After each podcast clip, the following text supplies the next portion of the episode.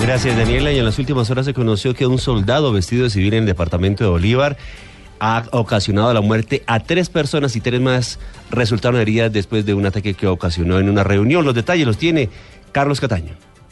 Tres personas muertas y tres heridas dejó el ataque a bala perpetrado por un soldado en el municipio de Montecristo, en el sur de Bolívar. El militar, según versión del presidente del Consejo, Elber Medina, estaba de civil, pero portaba su arma de dotación. Un soldado ebrio, tocado estaba en una fiesta y, que, y ahí cogió rabia y cogió y mató primero una niña de 12 años, luego mató un muchacho de 22 años y después fue a la casa de un señor creyente evangélico y lo hizo tirar suelo y le pegó un tiro en la cabeza, dos tiros en la cabeza le pegó. Y le avalió dos soldados que están gravemente heridos y un ingeniero de la empresa Iyaca, de aquí del pueblo, que está construyendo una vivienda. Los muertos son reconocidas personas del municipio y los heridos, un ingeniero y otros dos militares. La gente intenta linchar al militar responsable de esta masacre que a esta hora es sacado de la población por otros militares de la zona. En Cartagena, Carlos Cataño, Iguarán Blue Radio.